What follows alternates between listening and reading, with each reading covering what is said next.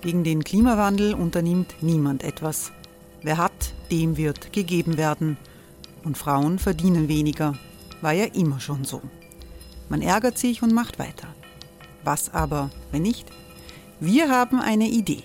Die Falter Arena macht die Bühne frei für Menschen und Projekte, die das Land verändern. Mein Name ist Eva Konzett. Ich leite das Politikressort im Falter. Und am Sonntag, den 26. Mai, veranstalten wir im Wiener Stadtsaal die nächste Falter Arena. Mit dabei unter anderem der ehemalige Politiker und Neosänger Matthias Strolz, Theresa Imre von Markter, Sonja Jöchtel von Love Politics oder Kari Ochsner von Ochsner Wärmepumpen. Machen statt jammern. Wir schauen uns an, wie das funktionieren kann. Kommen auch Sie vorbei. Alle Informationen und Tickets finden Sie unter falter.at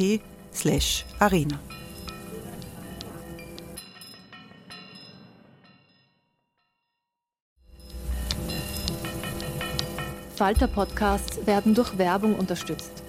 Das hilft bei der Finanzierung unseres journalistischen Angebots. Die Erderhitzung ist kein Gefühl, aber mit vielen Gefühlen verbunden. Sorgen etwa oder Angst. Eine Veranstaltung gegen diese Ohnmacht ist Tipping Time, eine Klimakonferenz der Zivilgesellschaft.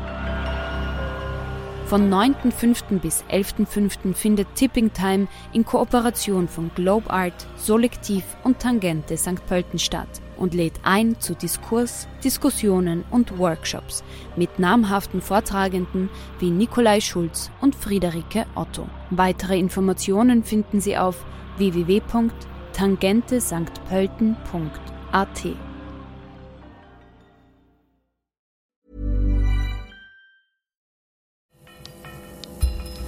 Falter Radio, der Podcast mit Raimund Löw.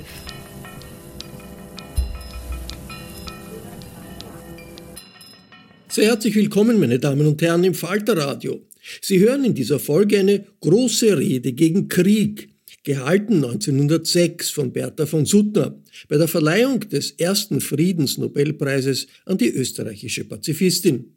Es sind historische Reden, die wir Ihnen präsentieren in Zusammenarbeit mit dem Theaterfestival Europa in Szene in Wiener Neustadt.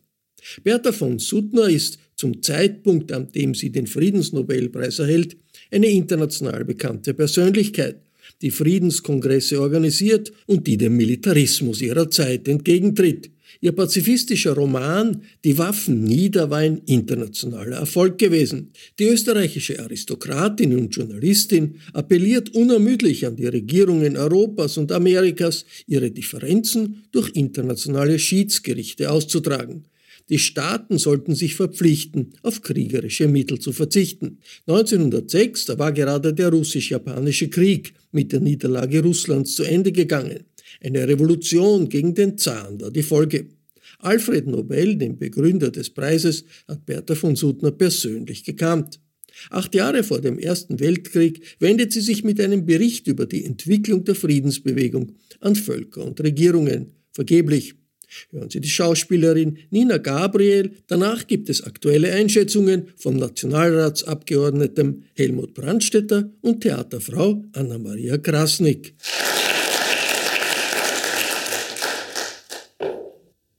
Die ewigen Wahrheiten und die ewigen Rechte haben stets am Himmel der menschlichen Erkenntnis aufgeleuchtet. Aber nur gar langsam wurden sie von da herabgeholt, in Formen gegossen, mit Leben gefüllt, in Taten umgesetzt. Eine jener Wahrheiten ist die, dass Frieden die Grundlage und das Endziel des Glücks ist. Und eines jener Rechte ist das Recht auf das eigene Leben. Der stärkste aller Triebe, der Selbsterhaltungstrieb, ist gleichsam eine Legitimation dieses Rechtes. Und seine Anerkennung ist durch ein uraltes Gebot geheiligt welches heißt, du sollst nicht töten. Doch wie wenig im gegenwärtigen Stande der menschlichen Kultur jenes Recht respektiert und jenes Gebot befolgt wird, das brauche ich Ihnen nicht zu sagen. Auf Verleugnung der Friedensmöglichkeit, auf Geringschätzung des Lebens, auf den Zwang zum Töten ist bisher die ganze militärisch organisierte Gesellschaftsordnung aufgebaut. Und weil es so ist, und weil es so war, solange unsere, ach so kurze, was sind ein paar tausend Jahre, sogenannte Weltgeschichte zurückreicht, so glauben manche, glauben die meisten, dass es immer so bleiben müsse.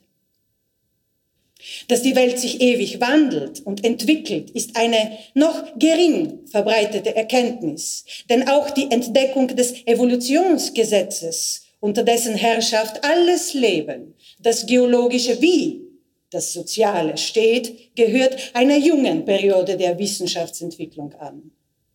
Nein. Der Glaube an den ewigen Bestand des Vergangenen und Gegenwärtigen ist ein irrtümlicher Glaube. Das Gewesene und Seiende flieht am Zeitstrome zurück wie die Landschaft des Ufers. Und das auf dem Strom getragene, mit der Menschheit befrachtete Schiff treibt unablässig den neuen Gestaden dessen zu. Was wird? Dass das Werdende, das Erzielte immer um einen Grad besser, höher, glücklicher sich gestaltet als das Gewesene, das Überwundene. Das ist die Überzeugung derer, die das Entwicklungsgesetz erkannt haben und die an seiner Betätigung mitzuhelfen sich bemühen. Erst durch die Erkenntnis und bewusste Benutzung der Naturgesetze und Naturkräfte, sowohl auf physischem wie auf moralischem Gebiete, werden die technischen Erfindungen und die sozialen Einrichtungen geschaffen, welche unser Leben erleichtern, bereichern und veredeln. Ideale nennt man diese Dinge, solange sie noch im Reiche der Idee schweben, als erreichte Fortschritte stehen sie da, sobald sie in eine sichtbare, lebendige und wirkungskräftige Form gebracht werden. Wenn Sie mich auf dem Laufenden erhalten und ich erfahre, dass die Friedensbewegung den Weg der praktischen Betätigung einzuschlagen beginnt, dann will ich dabei mit pekuniären Mitteln weiterhelfen.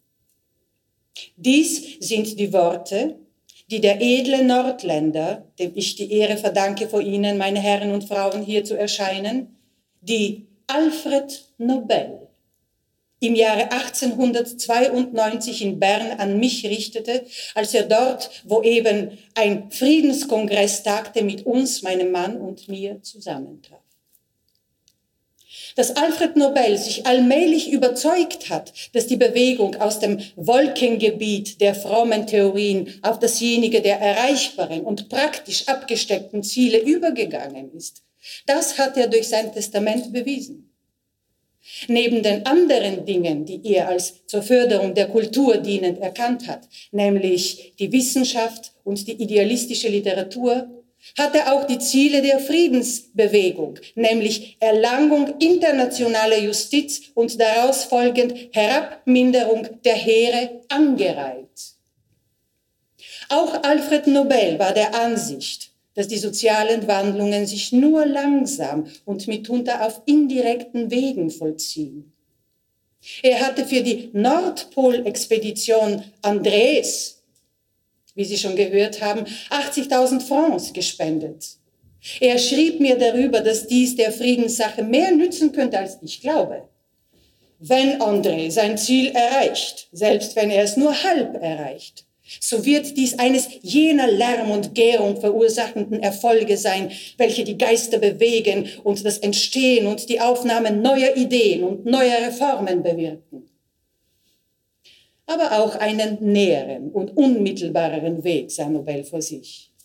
Ein anderes Mal schrieb er mir, man könnte und sollte bald zu dem Ergebnis gelangen, dass sich alle Staaten solidarisch verpflichten, denjenigen anzugreifen, der zuerst einen anderen angriffe. Das würde den Krieg unmöglich machen und müsste auch die brutalste und unvernünftigste Macht zwingen, sich an das Schiedsgericht zu wenden oder ruhig zu bleiben. Wenn der Dreibund alle statt nur drei Staaten umfasste, so wäre der Friede auf Jahrhunderte gesichert.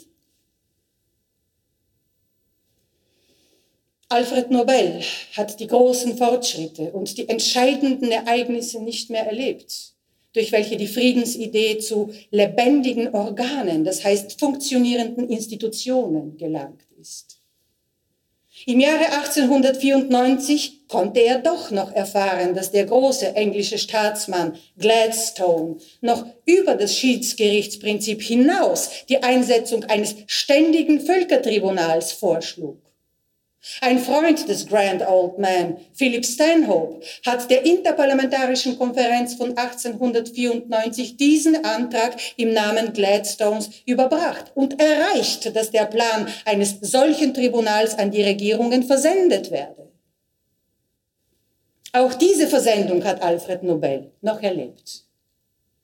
Aber die Folgen davon die Einberufung der Hager Konferenz und die Gründung des dortigen ständigen Schiedsgerichtshofes, die haben sich erst nach seinem Tode vollzogen. Es bleibt ein unberechenbarer Schaden für die Bewegung, dass ihr Männer wie Alfred Nobel, Moritz von Egidi und Johann von Bloch zu frühzeitig entrissen worden sind. Zwar wirken ihre Werke und Taten noch über das Grab fort, aber wären sie lebendig unter uns, wie viel würde ihr persönlicher Einfluss und ihre wirkende Kraft noch zur Beschleunigung der Bewegung beitragen? Wie tapfer würden sie den Kampf aufgenommen haben, der gerade jetzt von der Seite des Militarismus geführt wird, um das erschütterte alte System aufrecht zu erhalten. Vergebens. Alte Systeme müssen weichen wenn ein neues einmal begonnen hat, sich zu organisieren. Die Überzeugung von der Möglichkeit, von der Notwendigkeit und von der Siegensfülle eines gesicherten juridischen Friedenszustandes zwischen den Völkern ist schon zu sehr in alle Schichten, auch schon in die Machtsphären gedrungen. Die Aufgabe ist schon zu klar hingestellt und zu viele arbeiten schon daran, als dass sie nicht früher oder später erfüllt werden sollte. Heute sind die Staatsoberhäupter schon zahlreich, die sich zum Ideal der Friedensbewegung bekennen. Vor einigen Jahren war noch kein einziger Minister in ihren Reihen.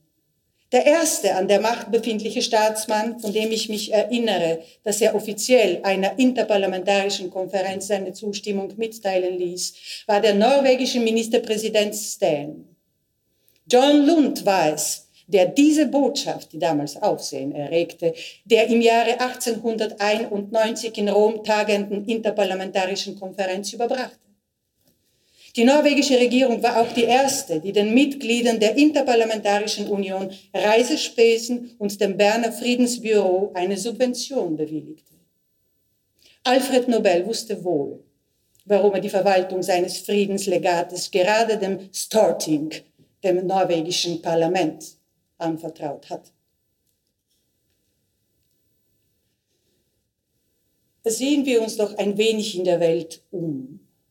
Ob die Ereignisse und Aspekte wirklich dazu berechtigen, von den positiven Ergebnissen des Pazifismus und von seiner fortschreitenden Entwicklung zu reden.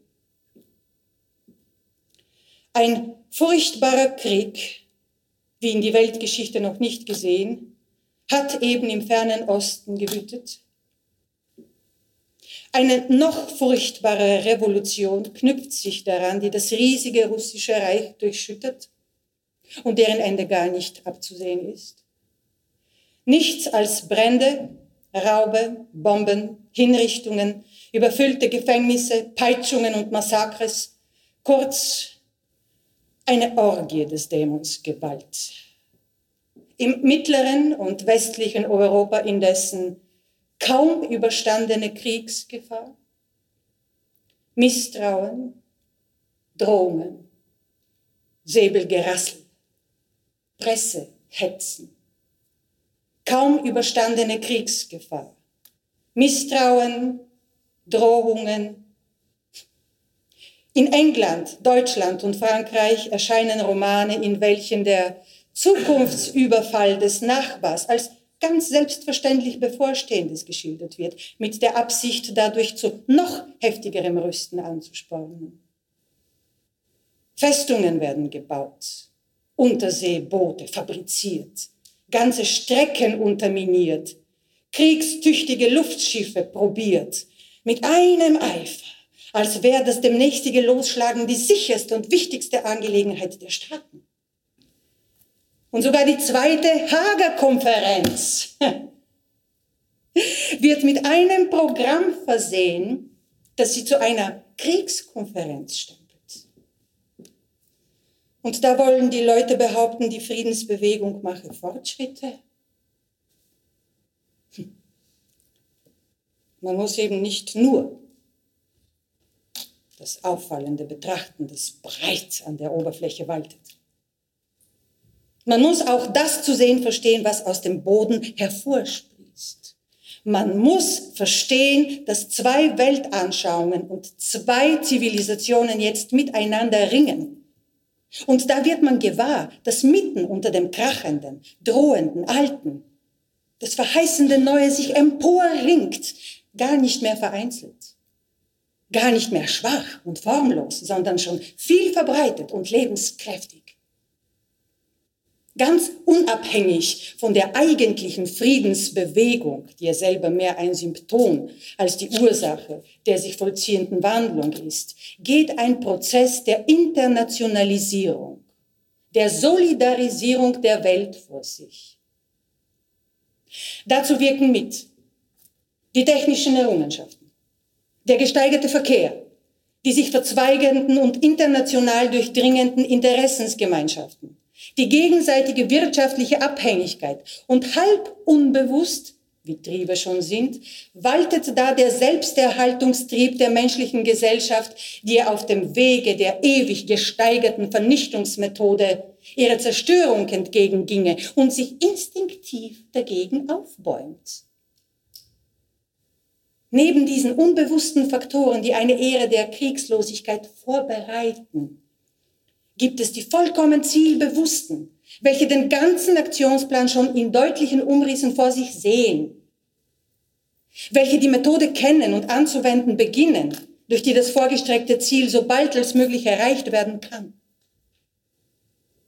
Der gegenwärtige englische Premier Campbell Bannerman wirft von neuem die Abrüstungsfrage auf. Der französische Senator Destornel will die französisch-deutsche Entente in die Wege leiten. Ein Jaures fordert die Sozialisten aller Länder zum einmütigen Widerstand gegen den Krieg auf. Ein russischer Gelehrter, Novikov, verlangt den Siebenbund der konföderierten Großstaaten der Erde. Ein Roosevelt bietet sämtlichen Staaten Schiedsgerichtsverträge an und spricht in seiner Botschaft an den Kongress folgende Worte. Es sei die Pflicht seiner Regierung, auf jede nur mögliche Weise die Zeit näher zu bringen, wo das Schwert nicht mehr Schiedsrichter zwischen den Völkern wäre. Bei Amerika möchte ich etwas verweilen.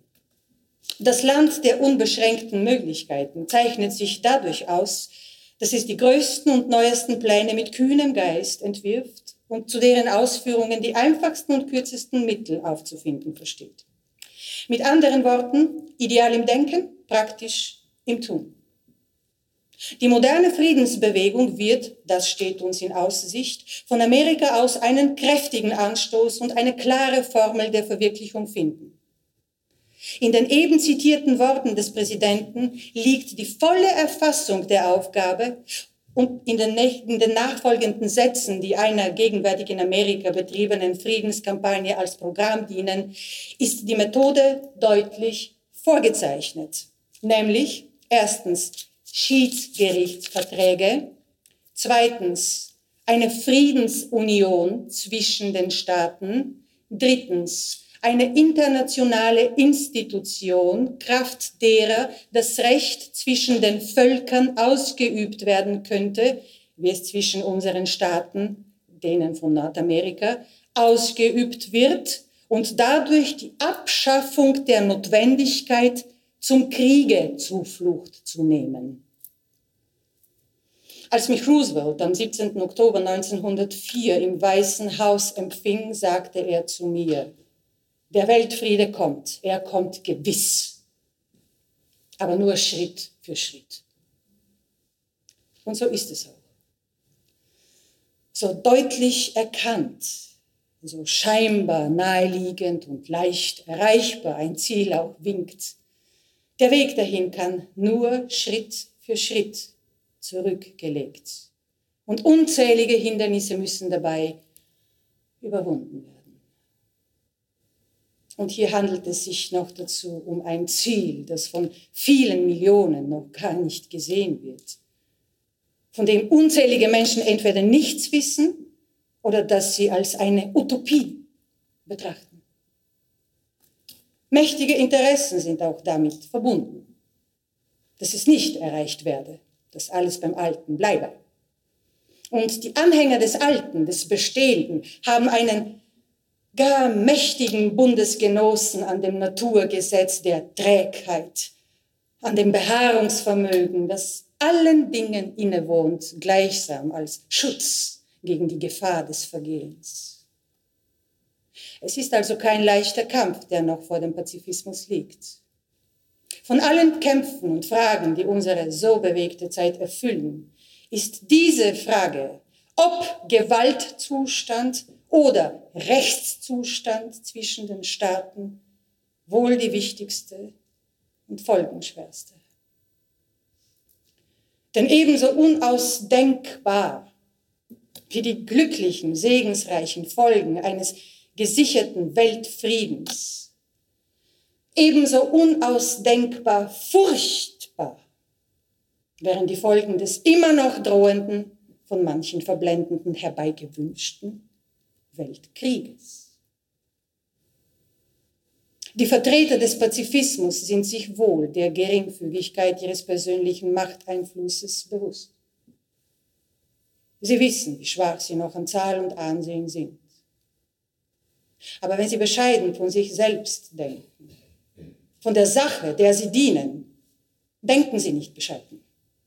Sie betrachten sie als die größte, der überhaupt gedient werden kann. Von ihrer Lösung hängt es ab, ob unser Europa noch der Schauplatz von Ruin und Zusammenbruch werden oder ob und wie in Verhütung dieser Gefahr noch früher die Ära des gesicherten Rechtsfriedens eingeführt werden soll, in der die Zivilisation zu ungeahnter Blüte sich entfalten wird. Das ist die Frage, die mit ihren vielseitigen Aspekten das Programm der zweiten Hager Konferenz füllen sollte, Statt den vorgeschlagenen Erörterungen über die Gesetze und Gebräuche des Seekrieges, Beschießungen von Häfen, Städten und Dörfern, Legung von Minen und so weiter. Durch dieses Programm zeigt sich, wie die Anhänger der herrschenden Kriegsordnung diese letztere sogar noch auf dem eigensten Terrain der Friedensbewegung zwar modifizieren, aber aufrechterhalten wollen. Die Anhänger des Pazifismus jedoch, innerhalb und außerhalb der Konferenz, werden zur Stelle sein, um ihr Ziel zu verteidigen und sich ihm wieder einen Schritt zu nähern. Das Ziel nämlich, welches, um Roosevelts Worte zu wiederholen, die Pflicht seiner Regierung, die Pflicht aller Regierungen darstellt. Die Zeit herbeizuführen, wo der Schiedsrichter zwischen den Völkern nicht mehr das Schwert sein wird.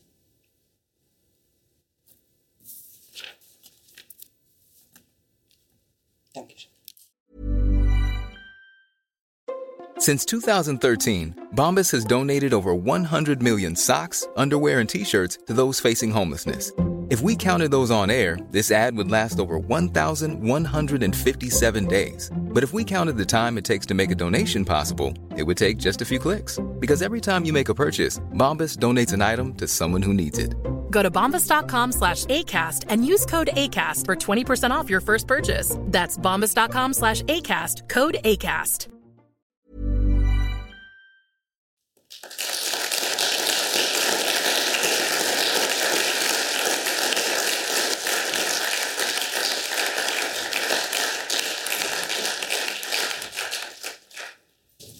Ja, meine Damen und Herren, wie das äh, öfter bei diesen Reden war, Sie machen beklommen und das Weiterreden gar nicht so einfach. Äh, vielleicht einmal als Einstiegsfrage. Es scheint ja nicht so einfach sein, über Frieden zu sprechen, weder zu Zeiten der Rednerin, die wir gerade gehört haben, noch in diesen Zeiten. Äh, es eignet dem ja immer etwas merkwürdig, naiv, idealistisches, auch im, auch im Rückblick. Äh, und dennoch hat jetzt Bertha von Suttner einen sehr starken Gestaltungswillen beziehungsweise eine sehr starke Forderung, konkrete Forderungen an Regierungen aufgestellt und sehr viel dabei erreicht. Äh, wie sehen Sie dieses, diese merkwürdige Balance zwischen Utopie und konkreten, machbaren Forderungen? Was für eine schwierige Frage gerade in, in diesen Tagen. Ich habe natürlich während jetzt zugehört, äh, versucht äh, historisch ein bisschen mir vorzustellen, in welcher Lage sie das äh, gesagt hat, wenn sie das 1906 gesagt hat. Dann hat sie das zu einem Zeitpunkt gesprochen, ähm, wo ja einige sehr große Kriege nur wenige Jahrzehnte zurückgelegen sind. Wobei ich immer dazu sage, und das habe ich in meinem Buch über Europa auch geschrieben, seit äh, Menschen in Europa sich äh, niedergelassen haben, ja, also vor ungefähr 10.000 Jahren, ähm, es gibt etwas Ausgrabungen äh, vor 5000 vor Christus, ja, 7000 Jahre her, ähm, an der Nähe der Zeier und auch in Deutschland, äh, die haben sich dann erst den Schädel eingeschlagen. Also offensichtlich, seit man sich nieder, äh, seit man also es werden auch die Stämme vorher gemacht haben, wenn es um Jagdgründe ging, ja. Aber als es dann um das Besetzen von Boden ging und um ähm, Ackerbau, seither hat man sich ähm, den Schädel eingeschlagen, ohne irgendwelche Regeln aufzustellen. Und das, da kommt jetzt Bertha von Suttner. Ja, also jetzt, sie hat natürlich gewusst, dass wenn sie äh, diese Rede hält, wenn, wenn sie äh, am Pazifismus appelliert und, und mit Roosevelt und anderen spricht, dass das nicht das Ende der Kriege sein wird, sondern dass zumindest einmal gewisse Regeln aufgestellt mhm. werden. Aber was sie in ihr, jedenfalls in dieser Rede und, und auch in allem anderen, was ich gelesen habe, nicht berücksichtigt hat, ist, dass zu dieser Zeit es gesellschaftlich anerkannt war, dass durch Kriege politische Fragen gelöst werden.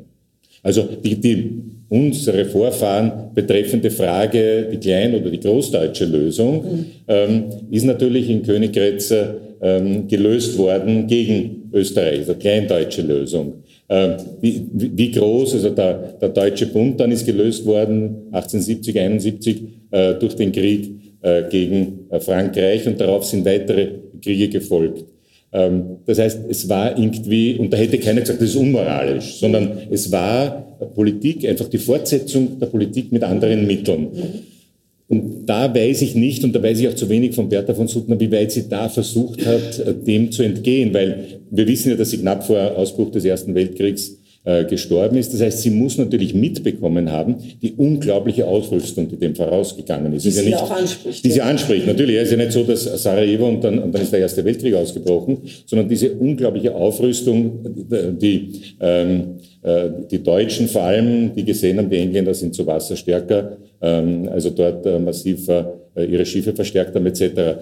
Und das ist die, die große Frage. Was, was hätte sie noch machen können? Äh, blöde Frage. Aber warum ist es damals und wie wir wissen auch nach dem Ersten Weltkrieg noch in Europa völlig klar gewesen, dass Krieg eine Lösung von politischen Mitteln ist. Und dagegen konnte sie offensichtlich auch nichts machen.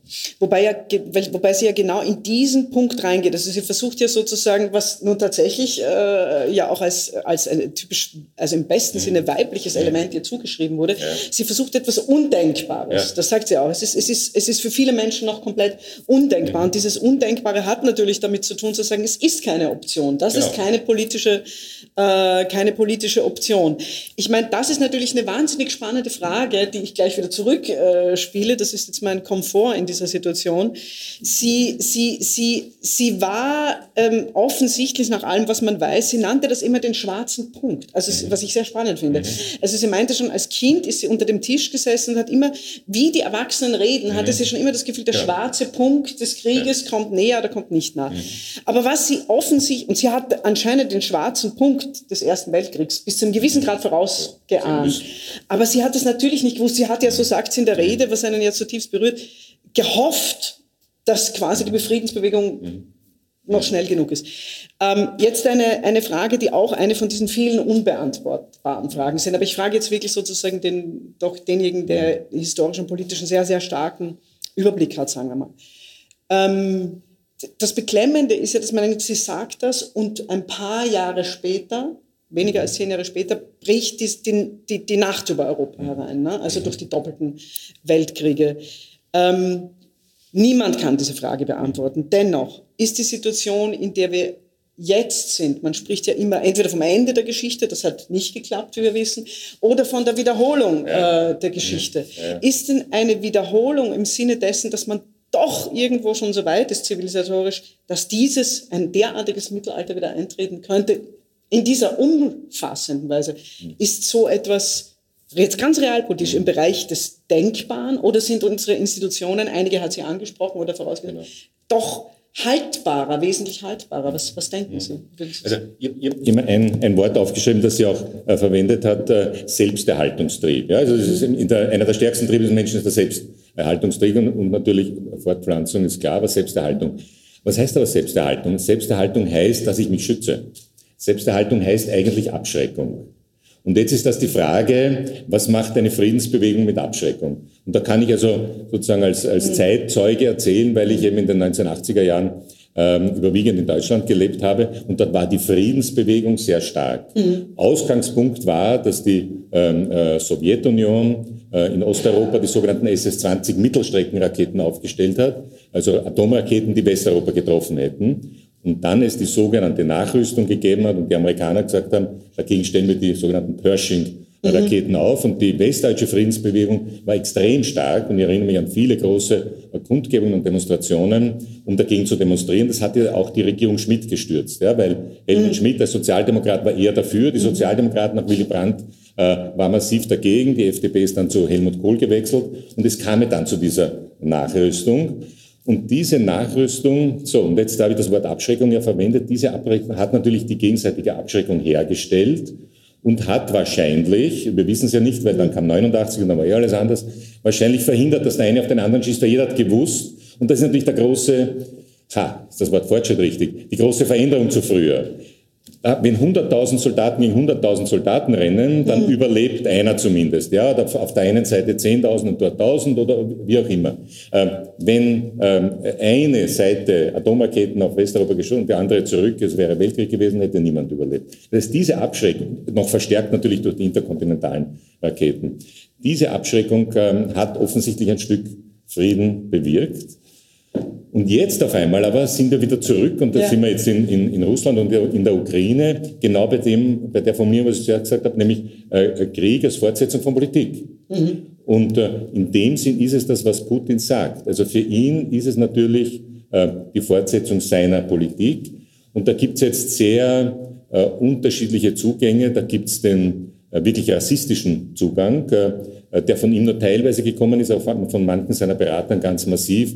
Ähm, diese Kollox, ja, also das ist eine der abwertenden Worte über, über die Ukraine, ähm, bis hin zum Wort Untermensch, ja, das kennen wir ja leider aus unserer Geschichte, und äh, Denazifizierung, das sind äh, Nazis und so weiter, und die müssen wir zumindest einen Teil von denen äh, vernichten. Ja. Das ist sozusagen, äh, das ist die Propaganda, sage ich auf der einen Seite. Das andere ist aber zu sagen, wir beweisen jetzt ähm, der Welt, Europa und den Amerikanern, wir können uns ein Stück nehmen äh, und damit mhm. geht aber die Geschichte weiter und ihr müsst euch daran gewöhnen, dass das eben so ist.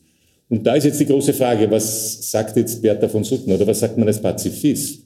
Ja. Interessant ist ja, dass viele Menschen, die äh, bei den Friedensmärschen dabei waren, bei diesen Ostermärschen auch, ähm, Joschka Fischer und viele andere, äh, heute anders argumentieren. Joschka Fischer hat übrigens, äh, und Sie, Sie erinnern sich vielleicht an äh, an die Szene, wie er den Farbbeutel bei, einer, bei einem äh, Parteitag hierher geschmissen wurde bekommen hat. Gespielt vor vier Wochen äh, wurde, wurde hier gespielt, so.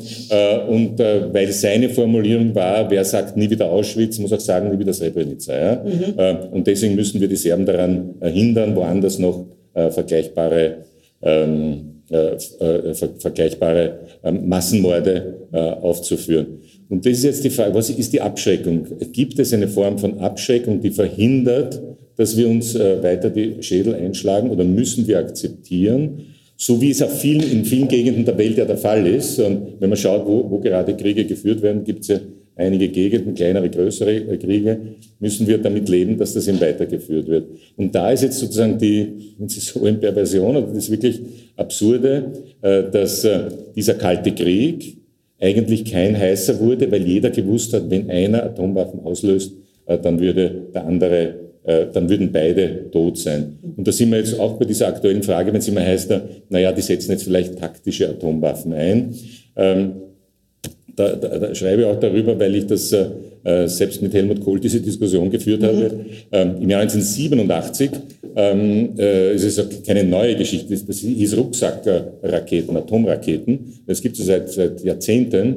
Im Jahr 87 hat äh, ähm, äh, eine, äh, eine Truppe, Truppen aus Deutschland und aus, äh, aus äh, Frankreich an der Donau in Deutschland geübt, was passiert, wenn russische Panzer durch das Donautal kommen. Äh, und eine der Varianten war, dass sie natürlich mit Panzern vorgehen, aber auch möglicherweise, äh, wenn es nicht anders geht, Rucksackbomben einsetzen würden. Und ich habe damals in einem Hintergrundgespräch, über das man nicht berichten durfte, dem Helmut Kohl gesagt, wie können Sie äh, planen, in ein neutrales Land einzufallen? Und äh, bei solchen Fragen konnte er sehr aggressiv werden und hat dann gesagt, äh, Sie wissen aber schon, wer Sie verteidigt. Sie glauben nicht, dass Ihr Bundesheer Sie verteidigt, wenn die Russen Sie angreifen. Haben Sie doch überhaupt keine Chance. Stunden aber haben Sie, ja. Wir würden Sie im Zweifel verteidigen. Und Sie wissen auch, und das ist ja leider historische Wahrheit, neutrale Länder sind von Hitler zum Beispiel überfallen worden. Ja. Äh, also seien Sie froh, dass wir Sie beschützen äh, und, und mit allen Mitteln äh, auf Sie achten. Das ist, das wir damals formuliert hat. Ich habe versucht, dagegen zu äh, argumentieren.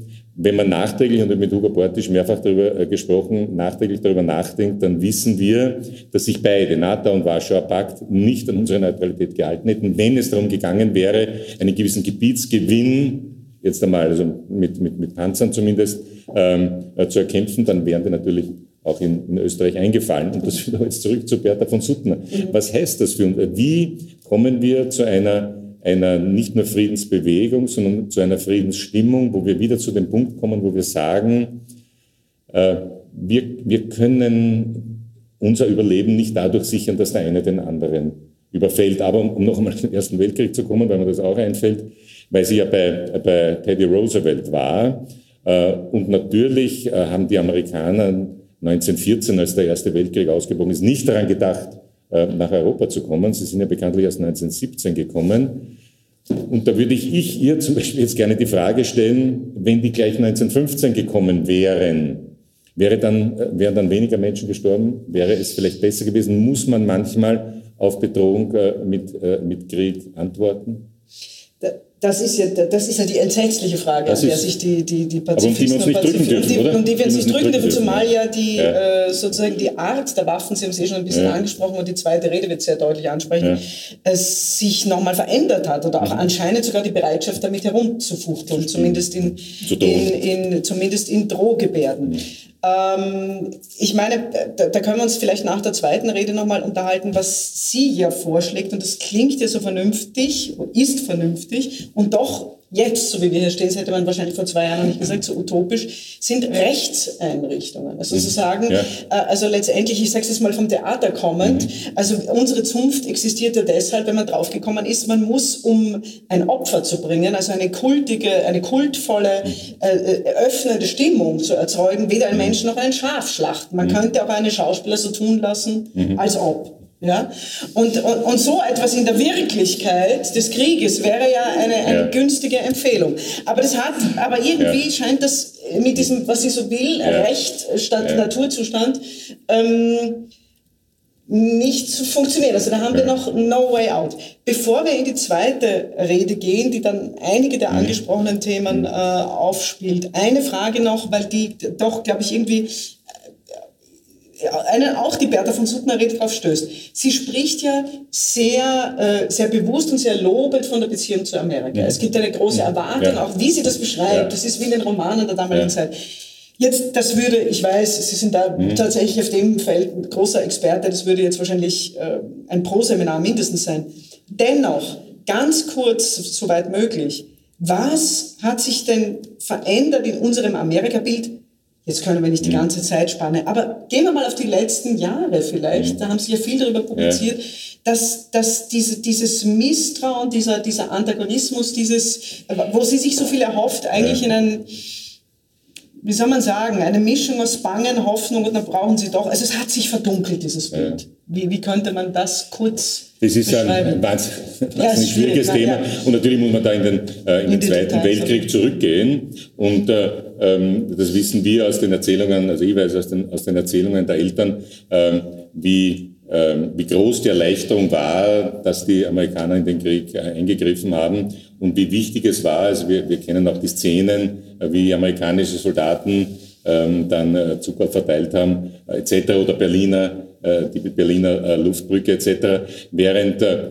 Russland natürlich eine, oder die Sowjetunion Russland, die Ukraine übrigens, also wissen Sie, dass in, äh, viele, viele Soldaten, die bei der Befreiung von Wien dabei waren, Ukrainer waren. Mhm. Und zwar ganz bewusst hat man die Ukrainer äh, oft bei schwierigen Gefechten, und Wien war noch schwierig, äh, vorgeschickt seitens der, seitens der sowjetischen Führung. Und das Image dieser, ich sage mal, sowjetischen Soldaten, ob jetzt Russen, Ukrainer oder andere, deutlich, deutlich schlechter ist. Und zwar hauptsächlich von dem, was erzählt wurde, wie, äh, wie sie dann die Menschen hier behandelt haben. Die andere Geschichte, die ja inzwischen vergessen ist, äh, ist, äh, dass Hitler und Stalin ja sich Europa aufteilen wollten. Mhm. Ja, also dieser berühmte Pakt. Und das ist ja einer der Gründe. Und nichts von dem, was heute passiert, können Sie ohne, ohne historische ähm, Überlegungen erklären. Dass die Polen Angst vor den Russen haben, ist ja selbstverständlich. Dass sie auch noch Aversionen gegen die Deutschen haben, wissen wir auch. Und dass das jetzt auch immer wieder kommt und zum Teil auch mit, mit Forderungen ist die andere Geschichte. Aber vor den Deutschen haben sie keine Angst, vor den Russen haben sie einfach körperlich Angst, weil sie wissen, äh, was passiert ist, weil sie wissen, dass sich ähm, die ähm, sozusagen Europa aufgeteilt haben. Und hätte äh, Hitler, Stalin, also Russland nicht angegriffen, ähm, würde Europa heute wahrscheinlich ohnehin äh, anders aussehen. Aber, aber das ist die andere Geschichte. Jedenfalls nach dem Krieg war dann klar, die haben uns zwar beide befreit und der Blutzoll der Russen war viel größer, aber diejenigen, die uns geholfen haben, waren natürlich die Amerikaner mit dem Marshallplan. Und das ist natürlich wirklich eine sensationelle Geschichte gewesen. Mhm. Und wir wissen, dass die Tschechen und die Ungarn und so weiter da gerne mitgemacht hätten. Und wir wissen auch, dass dieser Marshallplan äh, kein Geschenk verteilen seitens der Amerikaner war, sondern eine Organisation äh, mit sehr genauer Verwaltung dieses Geldes, wo man hier eben Produktion wieder ähm, erzeugen wollte und wo die Amerikaner einen Handelspartner aufbauen wollten. Und das, das war natürlich Europa. Aber ohne diesen Marshallplan würden wir, hätten wir diesen Wohlstand nicht in dieser Geschwindigkeit aufgebaut. Und natürlich hat 68 hat der Vietnamkrieg sehr viel verändert. Also das ist, ähm, ich habe mal eine Dokumentation von 1968 äh, gemacht und habe mir das angeschaut. Das ist bis in konservative äh, Studentenkreise hineingegangen, äh, Kritik in Amerika, weil man einfach nicht verstehen konnte, warum, warum nicht, die Franzosen gehen weg, warum fahren die Amerikaner ja. dorthin. Man konnte auch, obwohl wir nahe am Eisernen Vorhang gelebt haben, diese Angst vom Kommunismus nicht mhm. verstehen. Ähm, also, dass wir keine Kommunisten wollen, ist klar. Aber äh, Vietnam, was, was ist Vietnam? Und das hat, glaube ich, sehr viel zerstört. Ähm, dann kam äh, Reagan dazu, der hier überhaupt nicht verstanden wurde. Ähm, jetzt kann man wieder sagen, die Aufrüstung des Reagan ja, bis hin in, in den Weltraum hat natürlich auch die Sowjetunion totgerüstet. Mhm. Äh, also wäre, äh, hätte Gorbatschow so agiert, wie er agiert hat 1989, wäre die sowjetische Wirtschaft stärker äh, gewesen, hätte sie weniger in Rüstung investiert, äh, wahrscheinlich nicht. Und dann ist, glaube ich, auch sehr viel, sehr viel Geschichtsvergessenheit, weil es ja nach wie vor so ist, äh, dass, ähm, also wenn jetzt Menschen aus, aus Russland weggehen und es flüchten, habe ich gehört, 200.000 Männer, wenn Leute aus China, sonst wo, aus Mexiko, sonst wo gehen, dann wollen die nach Amerika, ja, mhm. und wollen nicht in, in irgendein anderes Land. Das ist schon noch irgendwie ähm, das Land der Träume, obwohl sich dort wahnsinnig viel verändert in letzter Zeit. Also ich bin in den letzten Jahren sehr viel dort gewesen. Die Aufspaltung in zwei Lager, die es früher so nicht gegeben hat, ist ganz, ganz radikal und hat, hat Trump natürlich äh, sehr verändert. Aber was mich schon äh, ein bisschen beunruhigt, ist dieser grundsätzliche Anti-Amerikanismus. Äh, die wollen uns Böses. Weil eines muss man sagen, wenn es, egal ob im Kalten Krieg oder jetzt, wir reden heute, seit kurzem redet die NATO über einen möglichen, Atom, äh, möglichen Schutz gegen Raketen. Ob das Atomraketen oder konventionelle sind, ist eine andere Frage. Aber wir wissen heute, dass wir uns alleine nicht verteidigen können. Und auch es gibt ja in der EU nur mehr eine Atommacht, nämlich Frankreich, und es gibt England. Gegen massive Angriffe könnten die sich auch nicht verteidigen. Und wenn Sie, und ich schaue mir diese Sendungen übersetzter Form im russischen Fernsehen zu Diskussionen an, da wird darüber geredet. In drei Minuten schickt man eine Rakete nach London, in zwei Minuten nach Paris. Das heißt, als Drohung wird das ausgesprochen. Und da wissen wir, dass nur der amerikanische Schutz uns dann überbleiben würde und wir selber können uns nicht schützen. Mhm. Und dann kommt immer so eine, eine für meine Begriffe jedenfalls widersprüchliche Argumentation, äh, ja, ihr seid Transatlantiker. Ich sage immer, ich möchte, dass Europa so stark ist, dass wir nicht auf Amerika angewiesen sind. Aber ehrlicherweise müssen wir heute sagen, wir sind noch auf Amerika angewiesen. Und vielleicht ist es genau das, weil wir wissen unbewusst, dass wir von den Amerikanern abhängig sind. Deswegen ähm, sagen wir halt das eine oder andere, was uns stört. Und natürlich stimmt es, dass die Amerikaner ungerechte Kriege geführt haben. Ja? Also der Irakkrieg 2003 war natürlich äh, äh ungerecht, war durch nichts äh, gerechtfertigt. Ähm, die Rolle der Amerikaner in Jemen etc. Da gibt es vieles, worüber, worüber man reden kann. Aber das kommt ja dann nicht, sondern es kommt immer so allgemein, die sind auch um nichts besser. Ne? Das ist das, was man modernen Whataboutism nennt. Ne? Die Russen sind dort eingefallen und die Amerikaner sind dort eingefallen. Der Unterschied ist schon, und ich glaube, das ist jetzt auch etwas, was ähm, zum Thema Friedensbewegung dazugehört.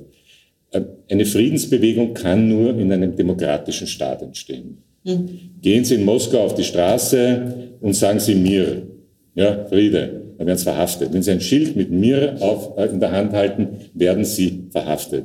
Äh, es kann nur, natürlich glaube ich auch, dass man die Menschen in einer Demokratie so aufhetzen kann, dass sie dann ähm, ein anderes Land äh, überfallen. Das, ein, das kann ich mir schon vorstellen. Aber im Prinzip, wenn wir Friedensbewegungen wollen, dann brauchen wir Demokratie, Rechtsstaat und dann auch Systeme, die aufeinander aufpassen. Ja, und vielleicht ganz nur zum Schluss, äh, weil auch über internationale Organisationen gesprochen wurde. Die UNO ist natürlich schon ein Vorteil, ein Fortschritt gegenüber dem Völkerbund und die Peacekeeping und Peacemaking äh, Truppen, also bei Peacekeeping war Österreich sehr stark auch dabei. Sind etwas Neues, was da und dort, also zumindest friedenserhaltend, äh, geholfen hat. Und ähm, ich sage das wirklich aus tiefster Überzeugung, die Europäische Union ist in dem Sinn auf jeden Fall eine Friedensorganisation, weil das, was es immer gegeben hat, ja, nämlich Krieg untereinander, ist nicht möglich. Also Frankreich wird nicht Deutschland angreifen oder umgekehrt. Der François Mitterrand der hat übrigens seine letzte Rede gehalten. Auf YouTube schauen Sie sich das mal an. Sagt er nämlich, ist wirklich interessant, weil er sagt, wir, wir die Franzosen, wir haben immer Krieg geführt, immer. Außer mit einem Land, komischerweise mit Dänemark, ich weiß auch nicht warum. äh, ich habe das inzwischen, ich wollte mal nachschauen, ob das wirklich stimmt, dass sie nicht mit Dänemark, aber alle, so wie sie, alle lachen dann, ja. Äh, und dann sagt er äh, den Satz, le nationalisme c'est la guerre. Mhm. Und das ist also seine, natürlich auch aus seiner Geschichte heraus und, und Helmut Kohl, die waren ja politisch sehr mhm. unterschiedlich, aber, äh, aber in dem äh, Sinn waren sie sich auch so einig. Und das ist eben äh, in, in Europa unmöglich. Und, und ganz zum Schluss, wenn ich das noch persönlich sagen darf, ich durfte im Jahr 1981 so eine Stage, also ein Volontariat äh, bei, äh, bei der Europäischen Gemeinschaft. Damals als Österreicher war das ungewöhnlich im Jahr 1981, war nur durch Protektion möglich, so ich gleich dazu. Äh, meine, meine Vorgängerin war eine Tochter vom Chef, der Schulmeister. Also es war wahnsinnig schwierig, das zu kriegen, aber ich habe das genossen und ich sage Ihnen das und, und ich habe das jetzt ein paar Mal auch schon beschrieben und es rührt mich heute noch. Wir sind damals 5, 26-jährige junge Leute aus ganz Europa. Es war sogar eine Polin dabei, es durften sogar ein paar Osteuropäer dabei sein. Aber im Prinzip Deutsche, ähm, ähm, Engländer eigentlich weniger, äh, äh, Deutsche, Italiener, alle sind wir da zusammengesessen. Und hauptsächlich, wir haben hart gearbeitet, erstens, ganz wichtig. Zweitens, wir haben viel Hetz gehabt. Äh, und natürlich, weil wir nicht so viel Geld haben, oft am Abend hat einer gekocht und sind wir so am Tisch gesessen. Und manchmal ist das aufgeblitzt, dass unsere Väter aufeinander geschossen haben. Mhm. Und das war so, ja, wenn man dann darüber diskutiert hat, von wo bist du und wie alt und wie alt war dein Vater und wo war der im Krieg, dann war irgendwie klar, die waren möglicherweise gar nicht so weit auseinander. Und das motiviert mich bis heute. Diese Idee, mhm. dass unsere Väter aufeinander geschossen haben und das in unserer Generation undenkbar war. Mhm. Mhm. Und das aber möglicherweise in der Generation meiner Kinder, ich habe das Buch gewidmet, der Generation, sie möge in Frieden und Freiheit leben. Mhm. Und da fahren wir in einer Situation, wo wir Kriegsgeräusch hören und äh, inzwischen ist das ja, am Anfang haben sie alle gewundert, 500 Kilometer ist die Ukraine von hier. Ja? Sie sind in fünf Stunden dem Auto in Uschgorod. Mhm. Äh, haben wir vor, vor, kurzem gemacht. Also das ist um die Ecke. Ähm, und was macht das mit uns? Sie hörten den Nationalratsabgeordneten Helmut Brandstetter und Theaterfrau Anna-Maria Krasnick, die über die Aktualität der Nobelpreisrede von Bertha von Suttner aus dem Jahr 1906 gesprochen haben. Bertha von Suttners Rede wurde von Nina Gabriel vorgetragen. Die Veranstaltung fand am 14.10.2022 im Rahmen des Theaterfestivals Europa in Szene in Wiener Neustadt statt, unter dem Titel Reden. Ich bedanke mich bei den Organisatoren für die Zusammenarbeit. Wir stellen demnächst auch eine zweite historische Friedensrede online, und zwar die Rede von Beatrice Finn bei der Friedensnobelpreisverleihung 2017. Beatrice Finn ist Direktorin der internationalen Kampagne zur Abschaffung von Atomwaffen, die 2017 den Friedensnobelpreis erhalten hat. Eine neue Ausgabe des Theaterfestivals Europa in Szene in Wiener Neustadt gibt es im Frühjahr, konkret im März 2023. Helmut Brandstätters aktuelles Buch trägt den Titel Heilung für eine verstörte Republik. Es kann im Falter Buchversand bestellt werden. Ich verabschiede mich von allen, die uns auf UKW hören, im Freirad Tirol und auf Radio Agora in Kärnten. Geschichte, Zeitgeschichte und Aktualität finden regelmäßig im Falter ihren Niederschlag. Ein Abonnement des Falter ist daher eine gute Idee. Alle Informationen finden Sie im Internet unter der Adresse abo.falter.at. Ursula Winterauer hat die Signation gestaltet, Philipp Dietrich betreut die Audiotechnik im Falter. Ich verabschiede mich bis zur nächsten Folge.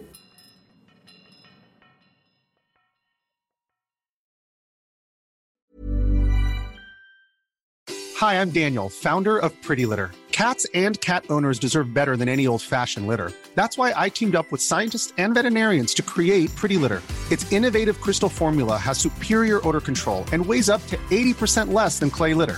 Pretty Litter even monitors health by changing colors to help detect early signs of potential illness. It's the world's smartest kitty litter.